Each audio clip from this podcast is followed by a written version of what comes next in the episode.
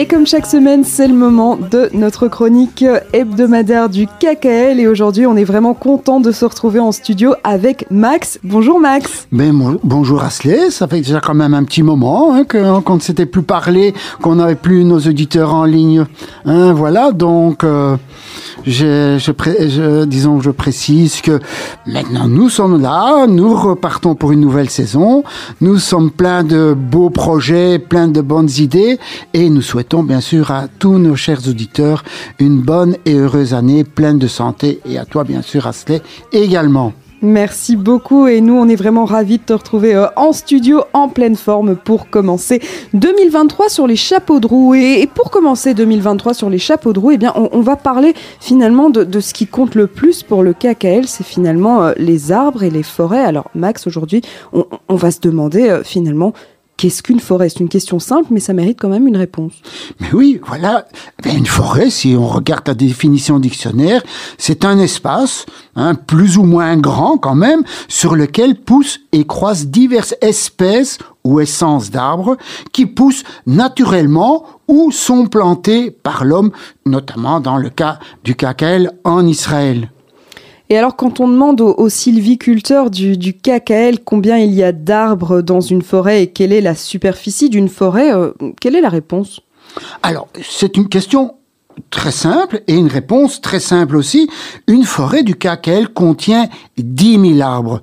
Alors, ces 10 000 arbres, soit ils sont fait par donation. Donc, vous savez, chers amis, que vous pouvez planter vous-même un arbre. Ils feront partie de cette forêt. Donc, donation des contributeurs qui paye les arbres? Rappelez-vous, hein, chers amis, qu'un arbre coûte 10 euros et ce n'est rien par rapport au travail pour le faire grandir et pour que ce soit un bel arbre dans la forêt. Donc, une donation ou alors ces arbres sont plantés par le KKL euh, en Israël en l'honneur ou à la mémoire de quelqu'un euh, qui est décédé ou dont on veut se, se rappeler le bon souvenir. Alors, la notion de forêt, si on veut, est purement marketing ou commercial, car par exemple, la grande forêt des martyrs en Israël compte elle-même plus de 100 forêts. Donc on fait le calcul rapide, 100 fois 10 000 arbres, c'est énormément d'arbres et chacune de ces forêts, de cette forêt des martyrs, porte le nom des combattants, des, des communautés juives, pardon, anéanties euh, pendant la Shoah. Donc voilà, c'est quand même quelque chose de très important en Israël. Et un autre exemple plus connu, eh bien, c'est la forêt de Yatir au nord-est de Beersheba. Oui, Beersheba qui, je vous rappelle, se trouve dans le désert du Negev. Et ça, c'est vraiment le challenge d'avoir fait pousser des arbres où, où il n'y avait plus rien. C'était le désert, hein, par définition. Donc, cette forêt assez récente, hein, elle, elle a 20 à 25 ans d'âge, est la plus grande étendue forestière planté par les mains des hommes, donc dans le cadre du reboisement euh, du désert du Negev par le KKL, par le Keren Kaemet, l'Israël. Et cette forêt elle-même de Yatir comprend plusieurs forêts, dont la forêt de Belgique, dont on a parlé à maintes reprises. Chaque fois que vous plantez une, un arbre, c'est dans cette forêt de, de Belgique qui se trouve dans la forêt de Yatir. Alors il y a aussi l'Autriche qui possède sa forêt, le Danemark, le Canada, la Suède, la Finlande. Donc ça fait un ensemble de plusieurs pays qui alimentent, je dirais, hein, par des donations la plupart, cette immense euh, euh, étendue d'arbres, parce que c'est vraiment très très important pour Israël de planter, de reboiser le désert.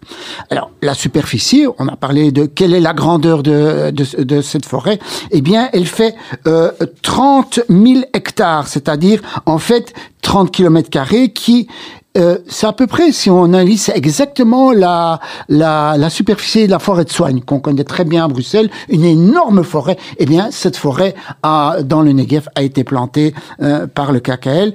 Et donc, bien sûr, le symbole de la lutte contre la désertification et surtout, maintenant, c'est d'actualité, le changement climatique. Mais alors justement, euh, Max, en quoi la forêt et son rôle, ça impacte le climat?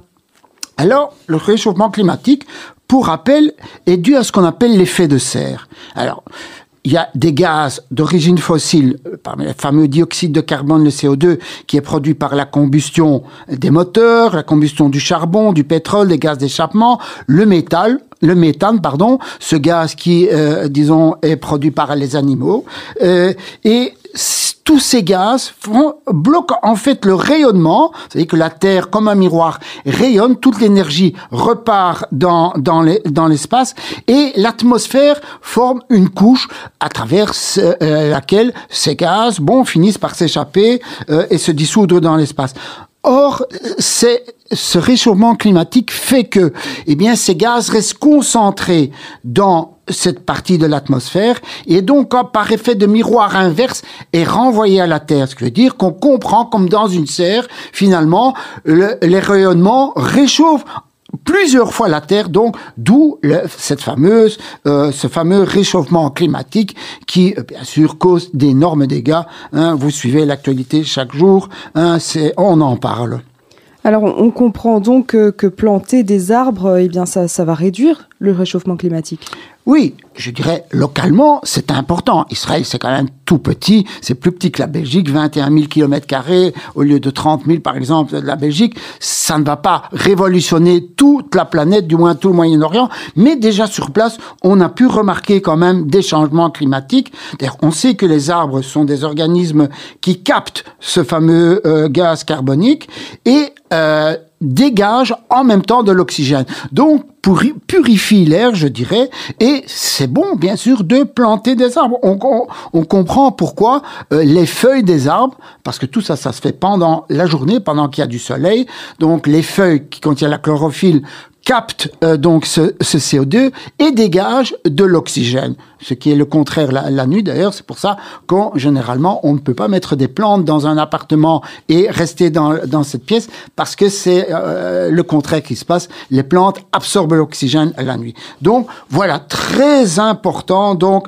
de planter des arbres et bien sûr c'est un peu le fonds de commerce du KKL. Depuis 1901, nous plantons des millions et des millions d'arbres et dans ce désert du Negev, c'est vraiment une aubaine pour le pays, ou du moins la région.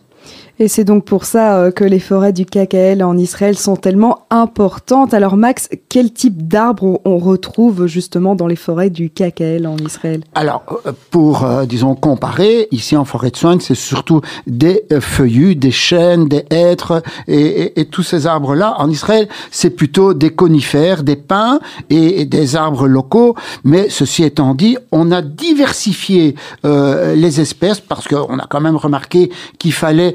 que euh, pour la, je dirais, la biosphère, il faut qu'il euh, y ait une, une, meilleure génération de d'arbres d'essences différentes. Donc, on a planté non seulement, bien sûr, des conifères, mais des, des essences d'arbres à feuilles qui tombent, et notamment euh, tous des arbres fruitiers.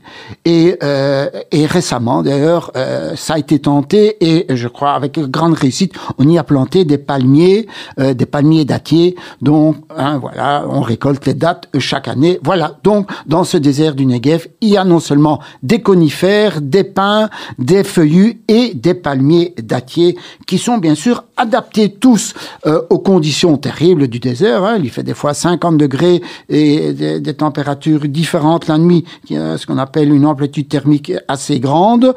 Et voilà, il faut euh, lutter contre les incendies, il faut lutter contre les insectes, il faut euh, lutter contre tout ce qui a de nuisible aux arbres. Et tout ça, c'est dans notamment les laboratoires du KKL, ou du moins sponsorisés par le KKL, qu'on trouve ces espèces qui ont été, je dirais, modifiées, mais qui poussent d'autant mieux, hein, qui sont utiles euh, à la forêt.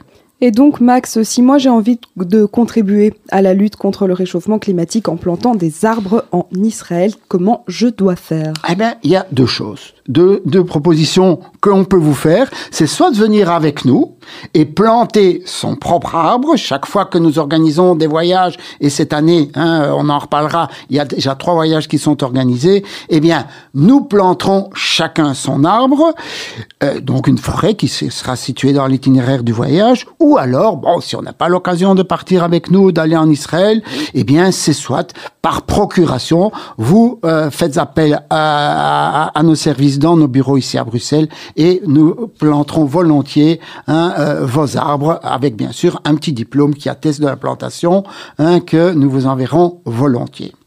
Eh bien, merci beaucoup, Max, pour toutes ces informations. On était vraiment euh, très content de discuter avec toi.